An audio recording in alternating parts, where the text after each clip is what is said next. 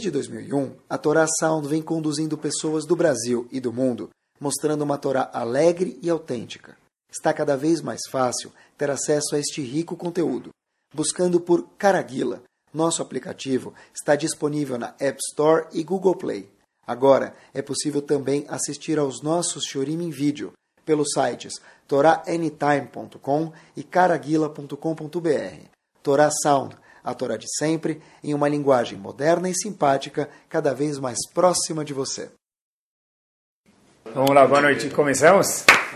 Estava pensando no Shiur, tem alguns conceitos que a gente vive com eles todos os dias, mas não por isso eles são fáceis de definir. Difícil. Por exemplo, o bolo de chocolate da mãe de cada um de nós.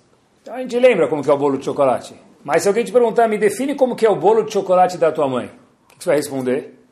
Não dá, não tem coisas que não dá para definir. É muito fácil de talvez você experimentar, mas definir em palavras é muito difícil. Bom, o que mais nos interessa hoje não é a definição do bolo de chocolate, mas sim a definição de uma palavra que eu procurei. Tive algumas surpresas curiosas, outras divertidas, outras menos.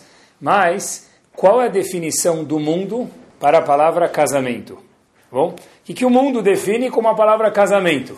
Algumas a gente conhece, outras a gente vai conhecer agora. Eu queria ver, pessoal, o que quer dizer a palavra casamento de acordo com o mundo, de acordo, obviamente, com a Torá. Eu procurei no dicionário qual é a definição da palavra casamento, porque dicionário, seja virtual ou físico, não faz mal, ainda existe a palavra dicionário. O que quer dizer, que quer dizer a palavra casamento? O dicionário antigamente definia, faz pouco tempo, união legítima entre homem e mulher. Meus queridos, procurem que essa definição hoje em dia mudou para, vocês imaginem para o que, que mudou, mas não é mais no dicionário união solene entre marido e mulher. Quer dizer, nem isso que nós imaginávamos que o casamento era, não é mais. Procurem no dicionário Michaelis, coloquem no Rav Google, dicionário Michaelis, e a palavra casamento não é mais união solene entre marido e mulher. Quer dizer, a definição de casamento, mesmo do que a gente imaginava, já muda. Né? Na rua, a definição de casamento é diferente. Também é, bom, se divertir não é proibido, né? Então, o que, que eles falam sobre o casamento? Algumas são famosas, outras não. Casamento é igual Avenida Paulista, né? Começa no paraíso e termina na consolação. Estava procurando qual a definição no casamento de um homem bem-sucedido. É o seguinte, o homem bem-sucedido é o que faz mais dinheiro do que sua esposa pode gastar. Esse é um homem bem-sucedido. E o que, que é uma mulher bem-sucedida no casamento? Uma mulher bem-sucedida é aquela que acha esse tipo de marido. Bom, tem algumas coisas curiosas sobre casamento, já que a gente está falando de casamento. A melhor maneira, qual a melhor maneira de lembrar a data de aniversário da sua esposa? Esquece, esquecendo uma vez. Esquece uma vez que vai lembrar para sempre. Agora, bom, algumas definições dessa a gente conhecia, a do dicionário eu acho que vocês não conheciam. Para mim foi surpreendente que não é mais a união entre marido e mulher. Mas, bom, a gente, tem, a gente conhece algumas coisas sobre casamento e quando a gente pode se divertir, why not? Diversão faz parte da vida e por que não? Mas, eu comecei a procurar no dicionário mais vendido no mundo. Qual é o dicionário mais vendido no mundo? Google. É? Aurélio, Micaelis, Oasis. O dicionário mais vendido no mundo é o Sefer Torah. O livro mais vendido no mundo é o Sefer Torah. E lá tem que, não é pegadinha, e lá tem que ser o nosso dicionário. Se eu sou um Yehudi, eu quero a definição de qualquer coisa onde eu vou procurar. No dicionário de verdade, que é o Sefer Torah. Qual a definição da palavra casamento de acordo com a Torá? Qual a definição de marido de acordo com a Torá? Olhem que curioso. Eu estava dizendo faz tempo uma Gemara, me chamou a atenção, anotei já faz alguns anos. Tem uma Gemara, um tratado no Talmud chamado Masechet Moed Katan. Fala um pouco sobre Rola Moed, mais um assunto também. Mas no tratado de Moed Katan, na primeira página, você abre a Gemara, na primeira folha da Gemara mesmo. A Gemara, por alguma razão, está, está analisando a palavra Baal. O que é Baal em hebraico? Marido. Marido. Diz a Gemara, de onde vem a palavra Baal? Marido em hebraico. Diz a Gemara, Lashon itu Vedat, linguagem de tranquilidade. Estranho, né? Talvez a última definição na minha vida que eu ia falar para a palavra marido é tranquilidade. Tranquilo talvez era o noivo, talvez era antes de começar, solteirão. Mas a Gemara traduz a palavra Baal, marido, como Lashon, linguagem de síntese do Talmud, tranquilidade, relax. Está tudo de boa.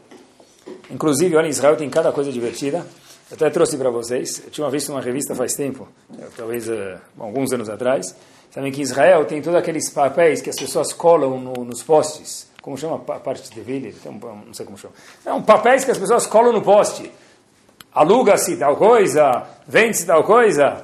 E estava escrito num poste o seguinte mensagem. Anime Hapes Shidur. Eu estou procurando uma outra metade. Coitado de com quem ele casar pelo poste, né? Se alguém ligar para ele pelo poste, puxar o telefone dele pelo poste, não sei o que ele vai achar. Mas anime Hapes Shidur. Eu estou procurando. Tá bom. O que, que está procurando? Casamento. Marido é linguagem de tranquilidade. Oh, senta e relaxa. Assim que diz o Agumará para a gente. Mais ainda, olha que interessante.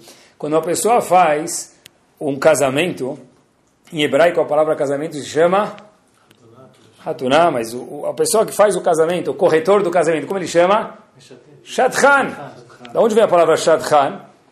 É uma invenção. Olha que interessante. A palavra Basra Shadchan, o casamenteiro, tanto faz o Shidur, que é o casamento, da onde vem? Uran, Rabenu Nissim, ele é um comentarista um dos Rishonim. Sobre Masechet Shabbat, na página 12a, ele fala que tem um pasuk no Sefer Shoftim, e lá a gente encontra a tradução da palavra Shidur, casamento, Shadchan, casamenteiro. Qual que é? Está escrito em Sefer Shoftim, no quinto Perek, Pasuk 31. Vaishkota Aretz Arbaim Shana. E a terra ficou tranquilex, em silêncio, em paz durante 40 anos. Diz Uran, o Targum, o tradutor para do hebraico para o aramaico, quando traduz esse versículo de Shoftim, quando traduz Vaishkot Aretz, a terra tranquilizou, ficou em paz, Veshiduchat Ara, e Shidur, a terra. Quer dizer, Vaishkot, tranquilidade, com a palavra Shidur, igual que o Gamara falou para a gente, é a mesma palavra. Quer dizer, a palavra casamento, de acordo com Ran, Shidur quer dizer o quê?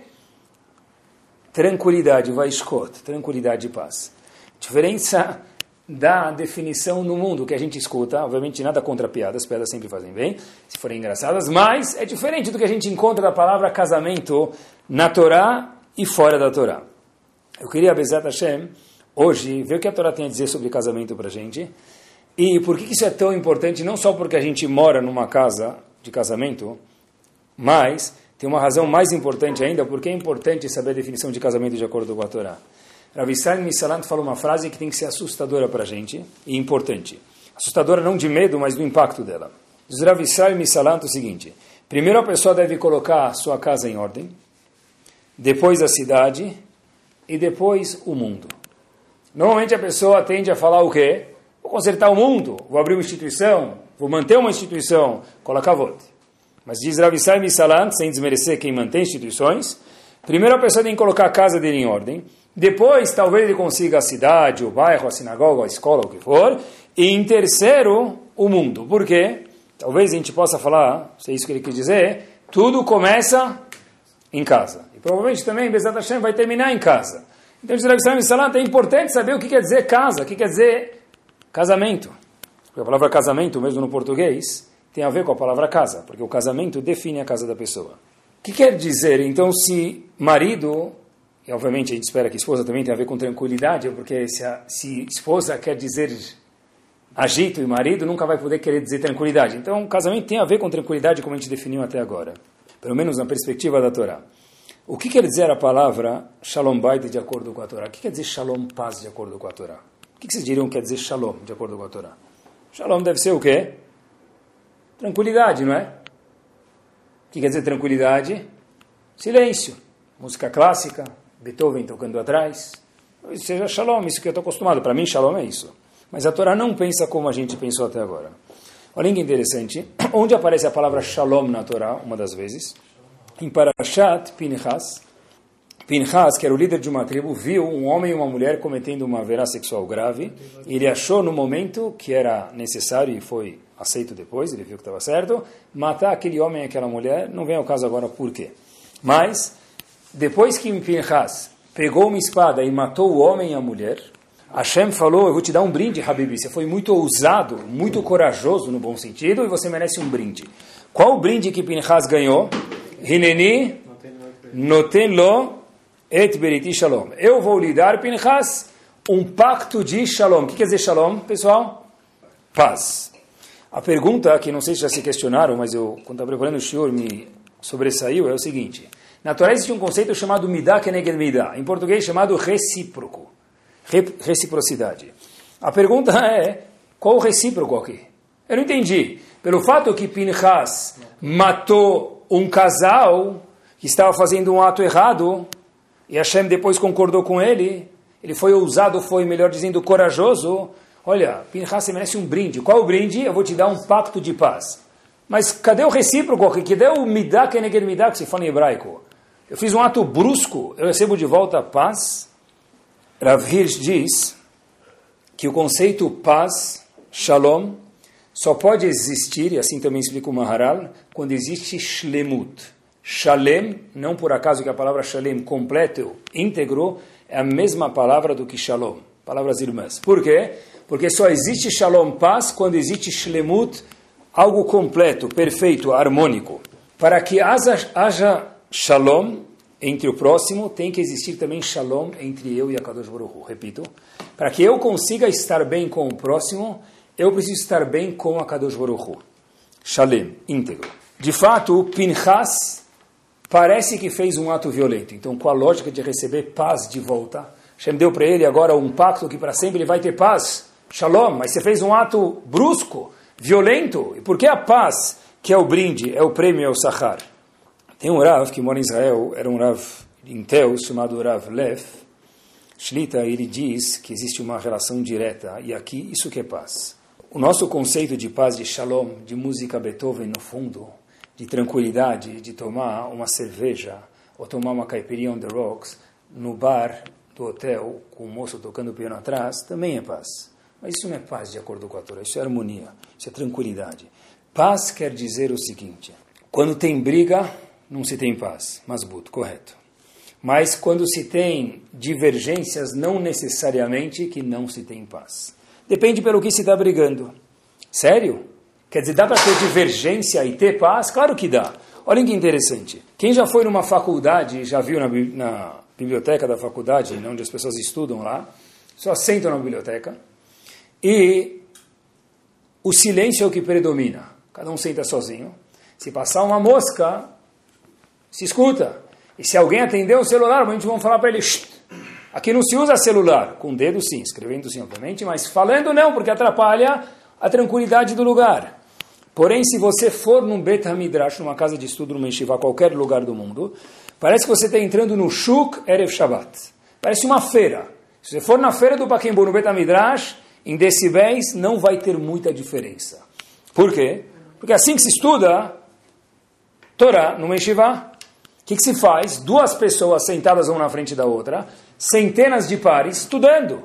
Eles estão discutindo o que, que a Gemara vem nos ensinar. Eu acho que vem ensinar branco, você acha cinza, e quem está certo, essa é a nossa argumentação, eu, Havruta, seu, eu estudando com você.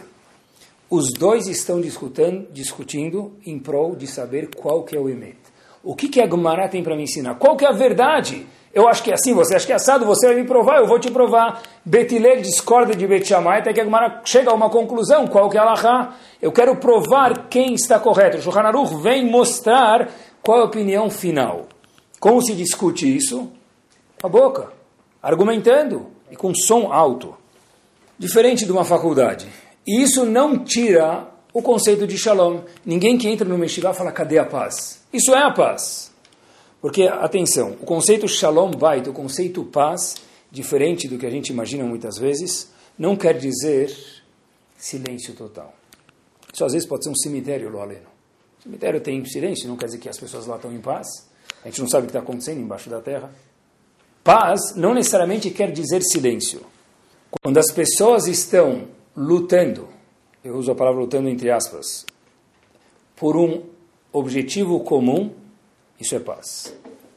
Não é porque uma enfermeira pega uma agulha e fura no paciente ou o médico, quando a gente leva nossos filhos no médico, coloca a agulha, fala para o bebê, olha, só um segundo, tira a fralda do bebê, ele coloca a agulha no bebê para dar vacina e o bebê começa a chorar, olha que médico malvado.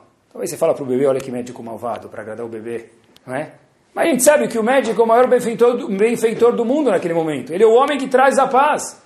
Como ele traz a paz? Com uma agulha de, de quatro dedos ele traz a paz? Num Beit Midrash discutindo se traz a paz? Claro que se traz. Porque se você está indo para um bem maior, procurando qual é o qual a verdade, isso não nega a paz, isso é paz, isso é shalom. Isso foi a Midah, Keneged Midah, reciprocidade de Pinchas. Pinchas, quando foi matar aquele casal, Hoje em dia, obviamente, que a gente não pode fazer isso, mas no momento era correto. Por que ele recebeu o Brit Shalom, pacto de paz? Porque Pinchas estava procurando a Shlemut, a harmonia, a completidade, completitude do ato. Está certo ou está errado? Se eu estou trazendo a Shem para o mundo, naquele momento, de novo, a gente não pode fazer isso, Deus me livre hoje em dia, isso é Shalom. Ah, mas porque foi de um ato brutal. Quem define o que é brutal? Se tem uma criança atravessando a Avenida Paulista e está vindo um carro, alguém empurra essa criança, está sendo brusco ou a pessoa mais gentil, dócil e shalom do mundo? Isso é shalom, está sendo pacífico. Mas se empurrou a criança, mas o médico também deu vacina na criança e não por isso se tirou a paz. Ou seja, o fato de haverem opiniões divergentes não é uma contradição para a palavra shalom ou paz. Isso não quer dizer milchama, não quer dizer guerra. Por isso que Pinchas ganhou et beriti shalom.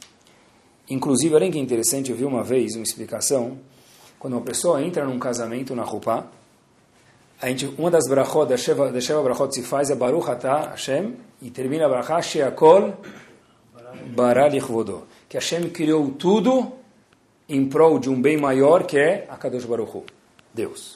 O que, que tem essa brachá no casamento? Sheakol Bara Lichvodo. Por que, que não fala o que Hashem criou no segundo dia da criação também? Bereshit. Fala no casamento, Bereshit bara Elohim et hashamayim vetaaretz. O que, que tem a ver com casamento? Nada.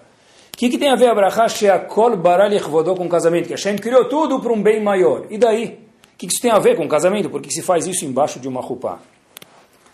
Olha que interessante. Viu uma pirâmide.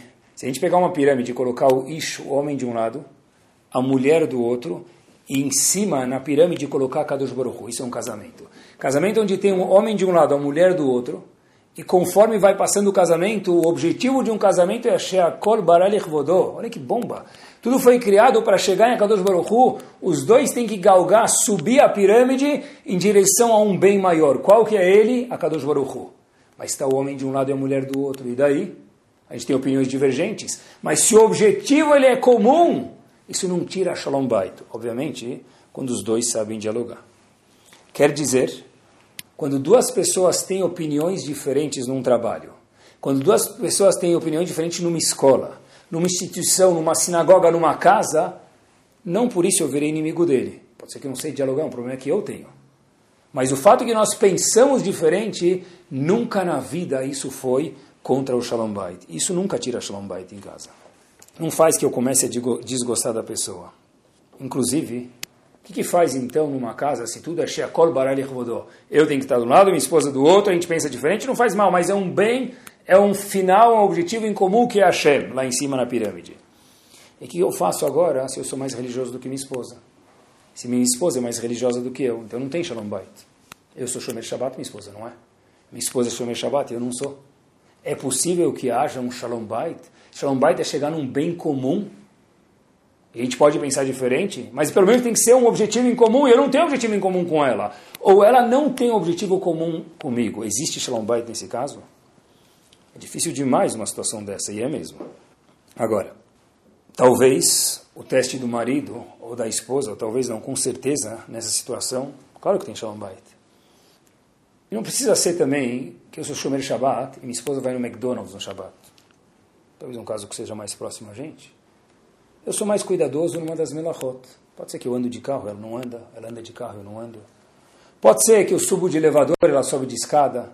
Pode ser que eu mexo no mukse, ela não mexe no mukse. Pode ser que eu como coisas que foram esquentadas de uma forma proibida e ela não come. Divergências no Shabat. Como é que se faz Shalom Bait nesse caso? Cadê o bem em comum? Cadê o objetivo em comum? Quem sabe, pessoal, se o tafkido, o objetivo daquele marido é, no mundo, é fazer o seguinte, educar a esposa, ou a esposa educar o marido. Está longe de ser um casal inteligente aquele marido que casou para educar a esposa, ou aquela mulher que casou para educar o marido, que a última coisa que se faz num casamento é educar o outro. O que sim eu posso fazer se eu sou diferente da minha esposa, a minha esposa é diferente de mim, em qualquer nível religioso, o que, que é? Ser um bom exemplo. Rabino, poxa vida, eu estou cumprindo Shabbat faz um ano e minha esposa não fez nada ainda. Costuma responder para a pessoa, para ele ou ela, normalmente é o marido que vai frequentar mais a sinagoga, mas pode ser do outro lado, também não faz diferença. Olha, faz quanto tempo da sua vida você não cumpriu o Shabbat? 30 anos, 35. E porque você cumpriu um ano, ela tem que começar a cumprir junto com você? Dá 35 anos para ela, tá acordar também. Ah, mas é muito difícil. Puxa, de verdade, é muito difícil morar numa casa que você pensa de um jeito e ela pensa de um jeito diferente. Especialmente se é um Shmirat Shabbat, são coisas grandes. Tem razão. Mas, como é que eu posso influenciar minha esposa? Como é que a esposa pode influenciar o marido? Pessoal, só tem uma forma. Sem educar. Isso é o que não dá para fazer. O que, que sim dá para fazer para que haja Shalom Bait? É ser um bom exemplo e mostrar que você está feliz com o que você está fazendo. Não tem outro jeito. Quanto mais falar para ela fazer, quanto mais ela falar para você fazer, menos vai fazer. O único jeito que eu posso fazer para que minha esposa cumpra Shabbat, se ela não cumpre, ou se ela quer fazer que eu, marido, cumpra Shabbat, é filar para Kadosh Baruch Hu, ser um bom exemplo, mostrar quanto eu estou feliz cumprindo o Shabbat, não quanto chato é Shabbat para mim. E feliz, não importante. Importante para você, continue assim. Se você quer transbordar para mim, mostra quanto é você está satisfeito com isso. Seja um bom exemplo. Quer dizer, mesmo quando tem divergência, e mesmo quando, infelizmente, quando casou não pensou nisso, e mudou, ou mudou no meio do caminho, não tem o Sheakol Baralechvodô, não tem um objetivo em comum, também dá para ter Shalom Bait. Mas a gente pensa diferente, tá certo? Pinchas ganhou o pacto de Shalom mesmo sem agir de uma forma que a gente imaginaria que era shalom. Porque se eu sei lidar com o outro, e normalmente se eu tenho um objetivo em comum, melhor ainda, dá para sim ter shalom. Uma vez perguntaram para o homem que eu tive o zehut de ter contado, já contei uma vez para vocês, aqui no Brasil, três dias, fiquei quase o dia inteiro com ele. Ele veio descansar e para mim foi os melhores três dias da minha vida. Matitiel Salomon Shlita perguntaram para ele o seguinte: porque hoje em dia tem uma, tem uma grande mudança. Que mudança? Antigamente, me permitam a palavra get, divórcio, no mundo religioso, me permitam a falta de delicadeza, era um palavrão. Hoje em dia, infelizmente, num, hoje em dia não, mas um tempo depois virou algo incomum. Hoje em dia, infelizmente, não é algo comum. Nós não estamos aqui, Deus me livre, para julgar ninguém que está casado ou não casado. E quem somos nós. Mas a palavra get, divórcio, infelizmente, não é uma novidade agora. Ah, tal pessoa divorciou. Tá, acontece, acontece. A gente, assim que a gente responde, não é? Perguntaram para ele, Rav, o que, que mudou? Quando você era pequeno, Rav Matitiel está vivo, que ele tem Arihut Yamim, Bezat Hashem. A gente sabe que ele está falando de Moshe Rabbeinu, tá bom? Era uma coisa normal. Eu lembro que eu estudei no Shiva, no Kolel, Lachot Gitin. Quando estava estudando, um Rav veio, o Rav que fazia Gitin, veio mostrar para a gente na prática tudo que a gente estudou, como se faz, a gente vê um divórcio, onde o marido e a mulher autorizaram. Eu perguntei para ele o que, que mudou de muito tempo para cá. Ele falou, mudou o tamanho da minha pasta. Porque antigamente eu colocava uma cópia do Get para arquivar, para ter, para futuros eh, consultas, no, né? de vez em quando, e hoje em dia, a cada dia, eu coloco mais e mais e mais páginas. Antigamente era uma vez de vez em quando, hoje é uma coisa diária. Perguntaram a Rav Salomon, mas por que isso? O que, que mudou Manishtaná? O que, que mudou? Rav Salomon, a falta de Shalom Bait se deve a um ponto, a uma midá em especial. Qual?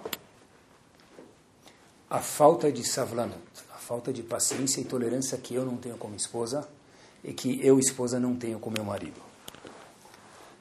Entender que eu preciso de tolerância. Igual que eu demorei 35 anos para cumprir Shabbat, ou para não mexer no mukse, ou para subir de escada no Shabbat, ela também pode levar 35 anos. E talvez ela nunca vai querer mudar. Não se casa com alguém para mudar essa pessoa. Tem que saber viver com a pessoa. O jeito é fazer tefilá, O jeito é fazer tefilá e ser um bom exemplo. É muito difícil. Mas, pessoal, se eu sei, se eu sei ser um bom exemplo, quase em todos os casos que a pessoa tem paciência, tem que ter savlanuto mesmo, a pessoa tem paciência, ele é um bom exemplo, no fim a esposa vê quanto isso é gostoso para o marido e quanto ele é respeitoso com ela, ou vice-versa, por ele eu acabo pelo menos fazendo o básico para não incomodar meu marido. Mas tem que ter muita paciência, muito jogo de cintura. Mas pensem junto comigo. Se eu demorei X anos para fazer chuva, por ela tem que fazer chuva amanhã, porque eu acordei. Quem falou que ela escutou o mesmo alarme que eu escutei? Ah, mas vou te dar o shur que eu escutei. Tá bom, algumas pessoas acordam com shur, outras pessoas acordam com outro shur.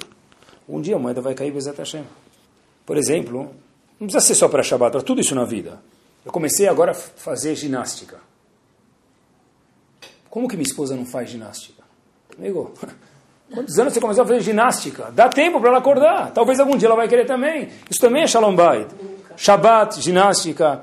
Ó, oh, eu sempre fumava, a pessoa, o marido diz. Eu sei que fumar está fora de moda, mas como exemplo, tá bom? Sempre fumava, eu sempre bebia. Eu parei de beber. Minha esposa ainda fuma. Quanto tempo demorou para você parar de fumar? Ela não pode ter um tempo também? Por exemplo, você não sabe. Eu vi quanto o grupo do WhatsApp, que não tem nada a ver comigo, me incomodava, tirava meu tempo, tirava minha tranquilidade, tirava meu tempo com minha esposa, com meu marido, com minha família. Eu tirei aquilo.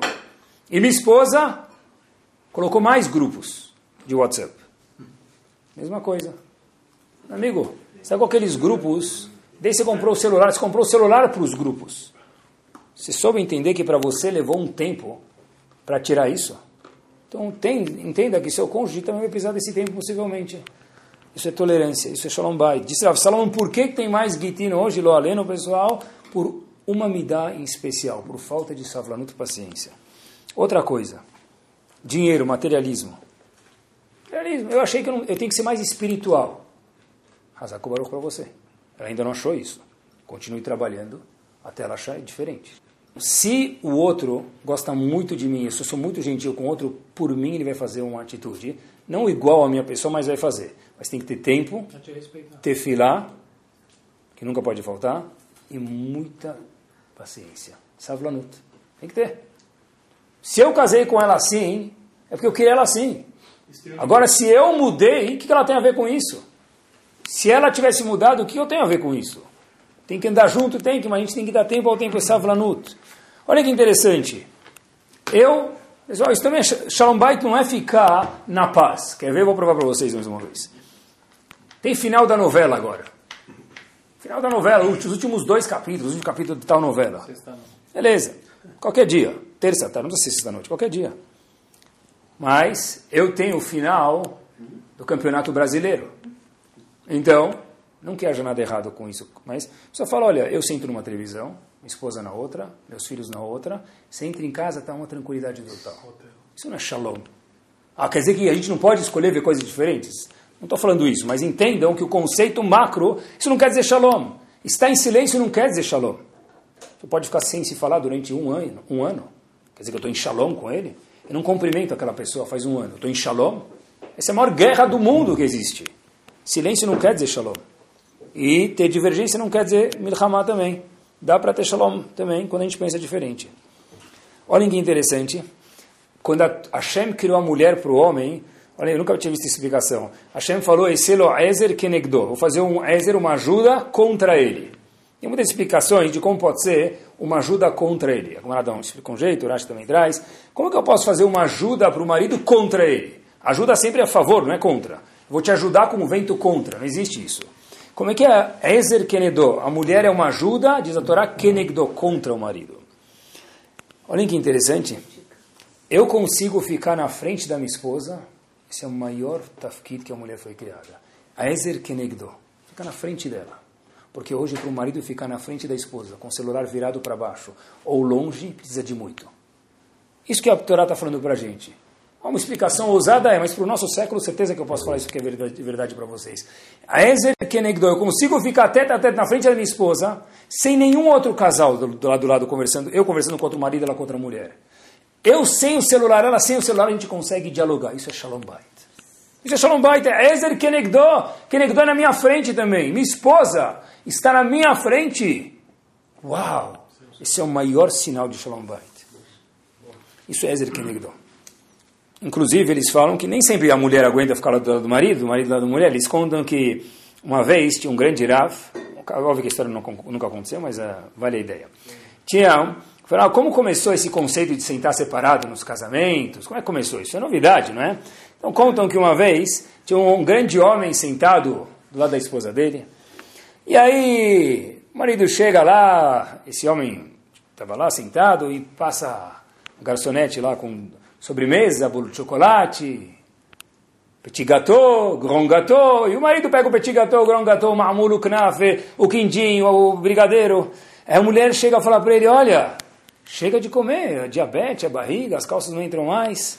Esse marido volta para a sinagoga no dia seguinte, sobe no púlpito, na drachá de sexta-feira à noite, ele fala daqui para frente, todas as festas serão separadas, homem de um lado e mulher para o outro, tá bom? Mas obviamente que isso não é Ezer Kenegdo. Ezer Kenegdo é saber ficar na frente do outro. Não precisa ser, não pode comer separado também, não tem problema. Mas a ideia é, consegue ficar perto da pessoa, morar junto. É, a gente mora junto. Morar junto não é casamento, morar junto é uma sociedade. Eu trabalho junto com meu sócio. Eu não estou casado com ele, eu espero. O que, que é casamento? Qual a diferença entre casamento e meu sócio, que a gente tem 50-50 na empresa? A diferença é que um, eu faço financeiro, ele faz vendas se divide tarefas. Casamento também se divide tarefas, mas casamento é, é um novo eu. Se não qual a diferença entre casamento e sociedade? Nenhuma. Ridículo isso. Certeza que é. Casamento é, eu sou uma nova pessoa. Eu e ela, a gente é uma coisa só. Como é que se faz isso então? Dá para fazer isso? A Torá acha que dá. Como que se faz? Gomara conta que, olha que interessante, Inclusive, para a gente mencionou antes, quando não tem, o marido quer fazer Shabat e a mulher não quer, ou vice-versa. Também se aplica. O Mará fala o seguinte: quando tem amor entre duas pessoas, os dois conseguem sentar na ponta de uma faca. E quando não tem amor, ou, a Mará fala mais um exemplo: quando tem amor entre muitas pessoas, muitas pessoas conseguem se cobrir com um cobertor só. Agora, quando não tem amor, entre duas pessoas, uma casa de 200, 300, 400, mil metros quadrados não é suficiente. Às vezes uma cidade não é suficiente. Quer dizer o quê? Se eu gosto dela, gosta de mim, sentar na ponta da lança também vai se resolver. É difícil demais. Mas o Shmirat Shabbat não é o que vai fazer a gente ficar mais longe. O cachuto não é o que vai fazer a gente ficar mais longe. O problema muitas vezes é porque eu já tinha algum problema embaixo do tapete e agora virou culpa do Shabbat, virou culpa de Lachot Nida, virou culpa de Muktzeh, virou culpa de Kashut. Se eu gosto dele, ele gosta de mim, isso vai ser resolvido. Porque quando duas pessoas se gostam, diz Agumara para a gente, e é verdadeiro isso demais, obviamente, podem sentar na ponta de uma lança. Quer dizer que o clique do casamento qual que é? Um gostar do outro. Tem amor. Como é que tem amor no casamento? Macé do amor? Ajuda, no noivado ajuda. Amor à primeira vista, ótimo, lindo. Assim costuma dizer que amor à primeira vista, qualquer banana na novela pode ter. Eu quero ver amor à milésima vista. Como é que tem amor quando você já acorda com aquele mesmo, mesmo ser, me permitam uma falta de delicadeza aqui, do seu lado pelo milésimo dia. Faz 10 anos eu vejo aquela mesma... É nem mulher eu consigo falar, é mesmo seja. Eu não consigo nem aquele homem do meu lado, dá mil, já acabou, cadê, cadê o amor? Aqui, onde é que eu vou ter amor? Que, que eu faço o que agora? Só se eu dormir de ponta cabeça para ver ela do avesso, eu já não sei mais o que fazer. Ou vice-versa. Como é que pode existir amor? Boa pergunta. Olha que interessante. Olha que interessante. Em Parashat Chayei Sarah, olha que a Torá fala sobre Avram Avinu, pessoal. A Hashem fala para a gente, Avram Avinu era um homem bastante de idade já. E a Torá fala sobre Avram Avinu, sobre os avós, Quanto mais tempo passava, mais eles se amavam. Parece que eles estavam com febre. Como é que pode ser? Quanto mais tempo passava, mais eles se amavam. Normalmente a gente tende a dizer, no começo é amor, depois vai tendendo pro amor, né? Quanto mais tempo passava, mais eles se amavam. Como é que, é? como é que se amavam? Já enjoou aí. Olha o que está escrito. Vai vier Yitzhak, Aoela, Saraimo, Yitzhak, quando casou com Rivka, trouxe ela para a mesma tenda onde morava Sarah, sua mãe. Diz o Passum que para Jat Sarah, vai Ele gostou da esposa. Ah, mas aqui é começo de carreira. Diz Ravides para a gente. Quanto mais tempo passava, vai haver, quer dizer, mais Yitzhak amava sua esposa Rivka. Mas como é que pode ser? Deve ser que tem alguma coisa estranha aí, né? Tá bom, essa é a definição de um casamento judaico, mas como que se faz isso? Como é que tem esse amor aí? Se o amor depende do o casamento depende do amor, como que se faz isso? Inclusive, Yitzhak, olha que interessante, tinha 40 anos quando ele casou com Rivka. E depois, olhem que isso é difícil, hein? Depois que Yitzhak casou com Rivka, o que o pastor falou? Que Yitzhak casou com Rivka e aí ele se sentiu bem. Por que ele se sentiu bem? Ele falou, puxa vida, você me lembra minha mãe. Você ainda fala isso para sua esposa. Você não sabe. Eu casei com você agora, estou me sentindo em casa, agora parece que, parece que minha mãe está do meu lado. É melhor você colocar a rede na janela, porque senão vai, vai cair lá embaixo. Ela vai jogar pela janela. E está escrito que Yitzhak falou o quê? É igual, é, você é igual a minha mãe, fica. Agora, agora eu tô, estou consolado. Eu tinha a perda da minha mãe, um buraco, assim está escrito na Torá. Você completou aquele buraco para mim. E ficar, ficou feliz com isso. Bom, eu, imagina se hoje você fala para tua esposa, ela ficou 20 anos fazendo a receita do bolo, no fim ela acerta, fala, ah, agora está igual o bolo da minha mãe. Vai levar uma panelada na cabeça, né? E como é que Yitzhak, né? Como é que Yitzhak, pessoal, falou isso e como é que a Torá repete isso para a gente? Qual a mensagem que tem aqui atrás? Isso que é amor? Como é que chega nesse amor platônico aí? Olha, se você souber amar sua esposa de verdade, se nós soubermos amar nossa esposa e nosso marido de verdade, você falar, ah, você está igual minha mãe, ela não vai se incomodar. Porque sentar na ponta de uma lança não incomoda. Mas tem que ter amor de verdade. Quanto mais amor tiver, mais respeito tiver, mais paciência não tiver, mais elogios tiver no casamento, que elogio é difícil fazer demais, mas é a base do casamento. Quanto mais apreciação tiver, não vai ser o Shabat que vai estragar, não vai ser a kashrut. A gente se resolve. Eu queria que fosse diferente, claro. Tomara que seja. Mas enquanto não é, isso não acaba com o meu casamento. E tem que resolver. Como se resolve? Com amor, com elogio, sem críticas, sendo um bom exemplo, sabe? Apreciando o outro. Eu vi uma, uma, vi uma frase espetacular sobre problemas do casamento. É igual um sorvete de casquinha. Se não resolver os problemas do casamento rápido, acaba virando uma grande sujeira. Espetacular. Casamento com problema e a pessoa fica tapando com tapete, assim, com a peneira, é igual sorvete de casquinha. Está comendo lá, segura o sorvete, dois minutos. Deixa parado, começa a cair, vira uma sujeira total. O casamento é a mesma coisa. Eles falam que como surgiu o primeiro iceberg, o marido levou um desaforo, colocou embaixo do tapete, a mulher levou outro desaforo, colocou embaixo do tapete, começaram a discutir, colocou embaixo do tapete, de repente passou algum tempo, se tira o tapete e formou o quê? Assim formou o primeiro iceberg. É de verdade, é assim mesmo que forma. Por quê? Porque tem que cultivar, plantar no casamento, Ezer Kenegdo. Eu consigo ficar na frente dela e é gostoso ficar na frente dela. A mulher, olha que interessante, isso é uma peculiaridade da mulher, é difícil, mas faz parte do nosso trabalho, maridos. Ramin falou para gente que a mulher precisa ser amada. Você pode falar para tua esposa, olha, eu te amo, daqui amanhã ela vai te perguntar de novo, mas você me ama? O que você vai falar para ela? Eu te falei três vezes, o que você não escutou? Vou colocar no WhatsApp, você aperta gravar. Jetem, I love you, te quero muito. Fala em todos os idiomas. E cada dia ele escuta um idioma. Por que, que não serve? Por que, não serve? Porque a mulher precisa ser amada. Então, eu falei para ela que você quer. Escrevi, falei, pintei, escrevi no, no, no quadro, coloquei na, em cima da cama. Não adianta. Olha que interessante. Inclusive, quando a gente fala de Imaot, de as Imaot, nossas matriarcas. Ah, eles eram tzadikot. Até eram, mas eram seres humanos também.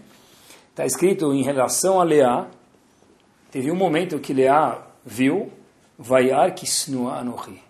Eu, Leá, estou me sentindo detestada por Yaakov. Os comentaristas perguntam, como assim?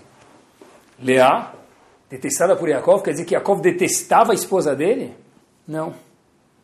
Yaakov nunca detestou Leá, então ela sentia detestada, porque a gente sabe que Yaakov gostava mais de quem? De Rachel. Quando o homem mostra um amor por qualquer coisa maior do que ele mostra pela sua esposa, ela sente isso, ela sente detestada. Mas Yaakov nunca falou, te detesto, não faz mal. Mesmo Leá, tzidkut em pessoa, que do chá em pessoa, não, interessa. Eu estou me sentindo detestada por Yaakov, por quê? Porque ele tem outra esposa, Rachel, e eu sinto que ela, ele gosta mais dela do que de mim. Quer dizer, a esposa tem que se sentir o xodó do marido. Se a esposa se sente o xodó do marido, a sogra incomoda muito menos. Tá bom, deixa ele feliz com a sogra dele. Eu sei que ele, me, ele gosta de mim mais do que ele gosta da mãe dele, que me interessa. Não atrapalha.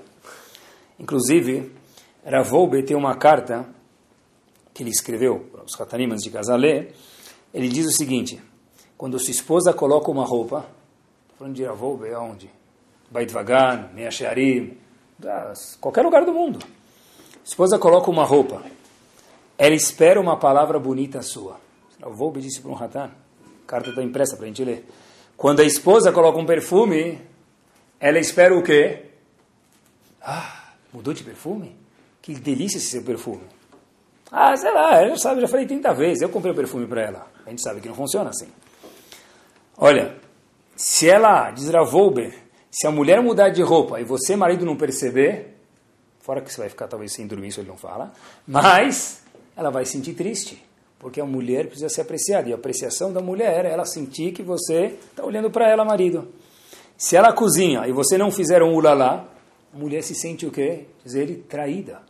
Olha as palavras dele.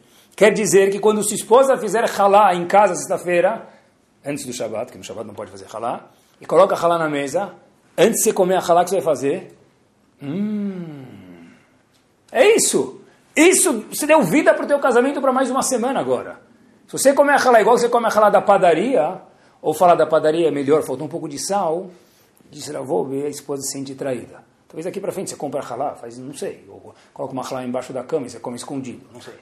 Mas a esposa se sente traída, isso é amor. Quer dizer que a mulher tem que se sentir que o marido está sempre preocupado com ela. Se a mulher está se sentindo mal, o que, que eu preciso fazer? Ah, ela foi no médico, acabou, o que eu preciso fazer? Mais que o médico eu não vou entender, tá certo? Mas o médico é médico e eu preciso ser marido. Como está se sentindo hoje? Ah, a gente já sabia de tudo isso. É, tá bom, mas estou lembrando para mim mesmo. Tá bom? Isso acaba chegando onde isso faz que haja duas pessoas que moram juntas se transformando numa pessoa só, ou se não tiver isso, diz ele que a gente tem duas pessoas morando na mesma casa e uma não tem nada a ver com a outra.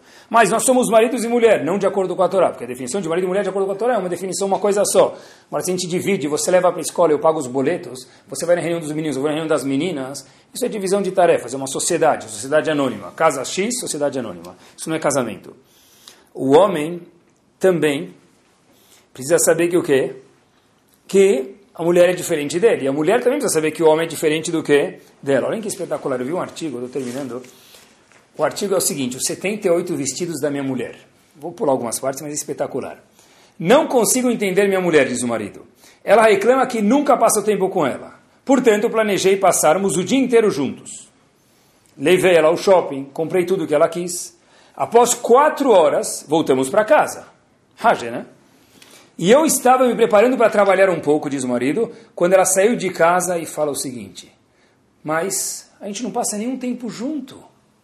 O que mais eu posso fazer? Né, fora explodir. Né? O que mais o marido pode fazer? Olhem que espetacular.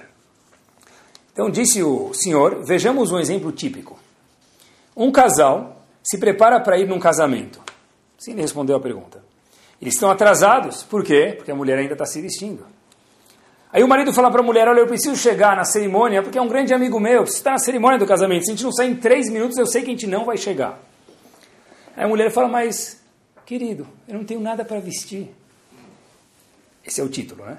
Os 78 vestidos. Ele fala, mas você tem um, dois, três, setenta, cinco, seis, setenta e oito vestidos no seu armário, querida. Escolhe algum. Está aqui na tua frente. Aí a mulher fala, eu sei, mas eu não tenho nada para vestir. Aí ele fala, olha, tá aqui. Ela fala, não, esse me deixa gorda, esse eu usei nos últimos dois casamentos, não vai saber que eu estou usando de novo. O outro eu estou enjoado de usar, enjoada de usar. Bom, então o marido, que ele fica com medo nessa altura, a única solução seria o quê? Ir na loja e comprar um vestido novo para ela, mas em três minutos não vai dar para resolver. Então o marido sai do quarto desesperado. Quem nunca passou por isso, né? Então, olhem que interessante. Diz essa pessoa o seguinte: isso ocorre porque o marido está olhando para os fatos. E os fatos, de fato, são verdade. Tem 78 vestidos no armário. Ou às vezes 780, pode ser. Mas se nenhum deles é suficientemente bom, então a única solução é o marido é fazer o quê? Resolver comprar outro. Pega da vizinha emprestado, né? Cuidado se não for cunhada, né? Porém, se ele, visse, se ele visse as coisas sob a perspectiva da mulher, então conseguiria entender o que na verdade ela quis dizer e ajudá-lo a resolver o problema. É o seguinte: quando ela diz, eu não tenho um vestido para usar, o que ela quer falar? É isso mesmo. Ela não, não pode ver as roupas do armário. O que ela está querendo dizer é, não tem nada no meu armário que eu me sinta bem usando. O que ele precisa falar? Olha, você tem razão. Olha, eu acho que você fica muito bonita com esse. Eu gostei desse. Tem que falar de verdade, tá bom? Então, se isso for com sinceridade, vai falar, você acha mesmo? Mas aqui tem, tá meio gordinha, tem uns pneuzinhos meio para fora aqui. Não, não, mas está bonito, não dá para ver. Você nem tem pneuzinhos mesmo, né? Beleza. Se fizer isso com sinceridade, ela tem a roupa. A roupa está lá, falta você ser o vendedor da roupa para ela. Voltamos. Por que, que aquelas quatro horas no shopping não resolveu? E assim me responde a pergunta. O mesmo se aplica à sua confusão sobre a necessidade que sua mulher tem de passar tempo com você. Olha que bomba. Quando ela fala quero passar mais tempo com você, ela não quer dizer eu queria o relógio fazendo tic-tac enquanto estivesse junto com você passado quatro horas. Ela quer dizer o seguinte, eu gostaria de me sentir próxima de você, conectada com você, batendo um papo com você. Ele termina com uma frase espetacular que a vida não é medida pelo tic-tac do relógio, mas sim pela batida do coração. Que bomba! Tá bom que é romântica, eu entendo. Mas olha que espetacular! Olha que espetacular! Olha que espetacular! De verdade, eu preciso entender que eu casei com uma mulher que está do outro lado da pirâmide, ela é diferente de mim, e eu também sou diferente dela. Marido, dois minutos, pessoal, de tolerância a gente termina. Marido também não é moleza. Quem falou que o marido é moleza? Talvez ele não tenha 78 ternos, mas também tem as, as dele, né? Olha que interessante. Eu vejo isso muitas vezes. Muitas vezes, o marido fala para a mulher, poxa, já te falei que hoje não era para comprar a bolsa. Não era para comprar um par de sapatos essa semana. Tem outras coisas para pagar. Eu não quero ficar com essa conta pendurada. Tá bom? Qual que é o problema? O que, que faltou a mulher entender? Fora que não devia gastar, e muitas vezes nem não devia gastar. O que, que faltou a mulher entender? considerar a opinião dele. Às vezes ele, mas ela fala, olha, mas você tem dinheiro no banco? Eu sei que você tem. Tá bom. Mas você pode um dia escutar a minha opinião? Mas eu preciso de mais um sapato. Eu entendo que você precisa de mais um sapato. Mas se você falar, na verdade, eu passei na frente da loja e não comprei, sabe por quê? Porque independente se você tem ou não, já que você pediu para mim não gastar, para mim sua opinião é muito válida. E hoje eu não comprei um sapato, sabe por quê? Porque eu não queria te magoar, não para não receber bronca quando chegar em casa, porque é para mim. Eu quis fazer para você, porque eu gosto de você. Eu gosto de você. Às vezes não é nem o dinheiro que incomoda o marido. Muitas vezes pode ser que seja. Muitas vezes é o quê? É a falta de consideração. Falei dez vezes. Eu não quero hoje que você vai lá e troca o sapato. Eu não quero mais uma bolsa. Você não pode me considerar um pouco? É isso que o marido está querendo dizer. Igual que a mulher tem o perfume dela, tem o vestido dela, os 78 vestidos e não se acha bem, o marido também tem direito de ser ouvido em casa. E aqui vai uma novidade explosiva. O que, que, se faz quando o marido quer ser mahmir, mais rigoroso, e a mulher não quer ser mahmir? O que a gente faz? Como que resolve isso? Vou falar para vocês o que Allah tem para falar para a gente. Humrot está no terreno do marido, não da mulher. Repito, Humrot, além do rigor da lei, esse é o terreno do marido e não da mulher. Não que a mulher, Deus me não possa fazer, isso nunca tem que passar pela cabeça do marido porque ela não faz. Não tem nada a ver com você, o que se ela faz, ela não faz uma rumra, uma coisa a mais. Inclusive, eu vi um exemplo, um exemplo não, um caso que aconteceu.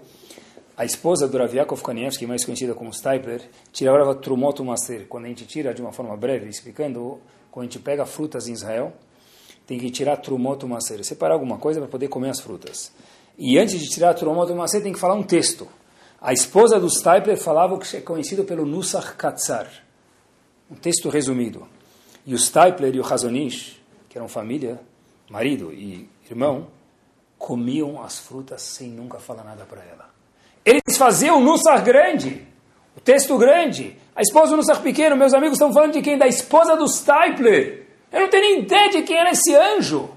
Não interessa. O Stapler falou, uma humra é terreno do marido. Se a mulher quiser fazer, coloca kavod. Vai receber brachot. Mas se ela não quiser fazer, nenhuma cobrança do marido para a mulher quando se refere a humrot. Coisas que vão além do que o Shulchan Aruch pede para a gente. Uma coisa que é um rigor. Quer dizer que isso leva a gente a entender que o marido é diferente da mulher. O marido é diferente da mulher e, por conseguinte, não posso comparar também, e com esse ponto a gente fala, termina, que isso destrói o Shalom Bait é quando existe comparação. O Hidá conta para a gente, eu nunca tinha visto isso, eu li Hidá, Rav Chaim Yosef David Azulay, tem um livro chamado Peta Henaim, ele explica a seguinte Gumará Baba, na Masechet Baba Metzia, página 59a. Rava falou o seguinte, para as pessoas de Mahusa, cuidado e respeitem suas esposas. Se vocês respeitarem suas esposas, vão ficar ricos. Eu sempre aprendi que o quê? Se o marido respeitar minha esposa, isso é uma segulá, vamos procurar segular para ficar rico, né? A segulá verdadeira é cuidar das palavras, como a gente mencionou, a segulá verdadeira é respeitar ela e ela me respeitar. Dobrar o talit depois da sinagoga, Motzei Shabbat é uma segulá, mas muito melhor do que isso é que haja respeito em casa. Muito melhor do que isso é o que a gente mencionou, que se elogie. Muito melhor do que isso é que eu entenda ela, que ela me entenda. Mas, eu nunca entendi, tá, estudei essa Gemara. O Hidá fala uma coisa bomba, fala por que que Rava falou justo para as pessoas de Mahusa respeitem suas esposas. Porque ele não falou para as pessoas de, de outra cidade. O Hidá fala o seguinte, essa vai a lição final. As mulheres de Mahusa daquela cidade eram pessoas delicadas. Não quero falar frescas, mimadas, mas mulheres mais delicadas. Chaim Yosef David Azulay, e nenhuma das mulheres trabalhava elas não eram, não combinava com elas trabalhar, eram mulheres muito chiques, muito finas.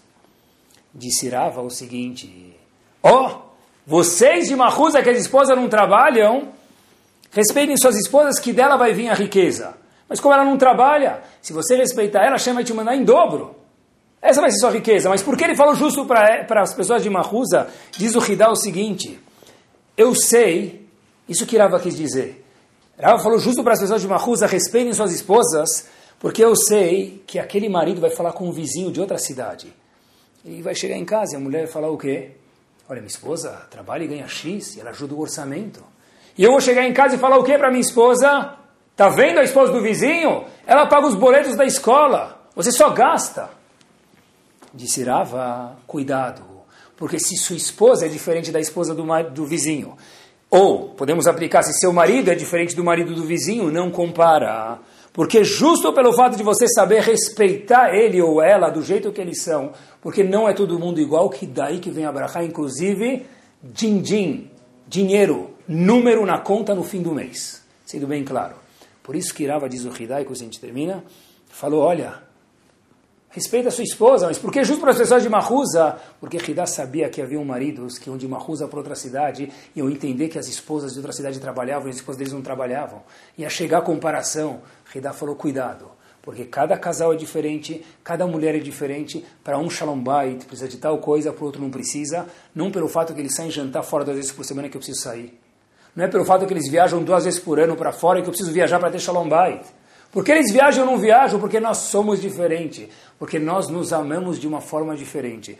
Tem que ter na casa judia, pessoal, shalom. Shalom Bezat Hashem seja o shalom que a Torá definiu.